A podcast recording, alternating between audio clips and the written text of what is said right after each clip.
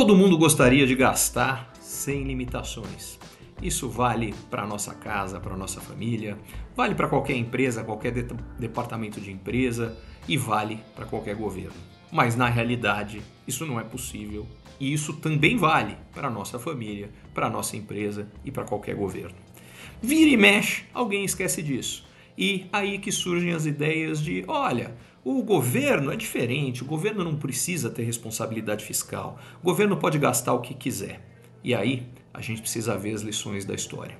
No Brasil, toda vez que isso aconteceu, quem pagou a conta fomos nós, os brasileiros. Não foi só no Brasil. Em todos os outros países do mundo é exatamente a mesma coisa. Mas para pegar o caso brasileiro, em particular, anos 70 e anos 80, a forma como nós equilibrávamos, entre aspas, um orçamento de governo que estava desequilibrado foi através da aceleração da inflação. A inflação não subiu à toa. Ela subiu porque o governo gastava mais dinheiro do que ele tinha e, para fechar as contas, o que precisava acontecer é que a arrecadação do governo subisse antes dos gastos dele. Isso acontecia porque a arrecadação, baseada em vendas de empresas em grande medida, e o Brasil é um país que tem uma concentração gigante em imposto sobre consumo, ela subia assim que os preços subiam. Já os gastos do governo, por exemplo, gastos com funcionalismo que dependiam de salários, só iam aumentar depois que os salários fossem reajustados. E era assim que o governo fechava a conta. O resultado disso aqui é que a inflação precisava sempre estar subindo para esse buraco fiscal maior estar sendo coberto. Isso é uma das formas que o Brasil se ferrou com todos os custos da inflação. Mas a gente pode vir para uma, uma lição mais recente da história. Anos Dilma. 2011 a 2016, depois de um período, desde 1994 até então, em que o Brasil tentou colocar suas contas públicas em ordens, porque ele já não tinha mais a inflação desde o Plano Real para zerar as contas, o governo Dilma chegou à conclusão que podia ser diferente, que não, a gente pode gastar muito mais do que a gente quer.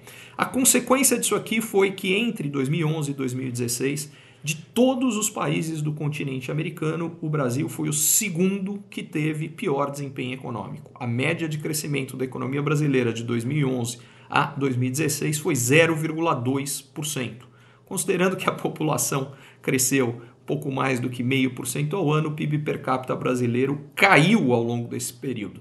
A gente ficou mais pobre e a gente ficou mais pobre basicamente porque o governo brincou com equilíbrio fiscal. Diga-se de passagem, o Brasil só não foi o país de pior desempenho econômico em todo o continente, porque tinha um outro país que ainda avacalhou as contas públicas, e não só as contas públicas, toda a economia, muito mais do que nós. Eu estou falando da Venezuela. Não houvesse a Venezuela, o Brasil teria sido o país de pior desempenho econômico em todo o continente americano ao longo dos anos Dilma.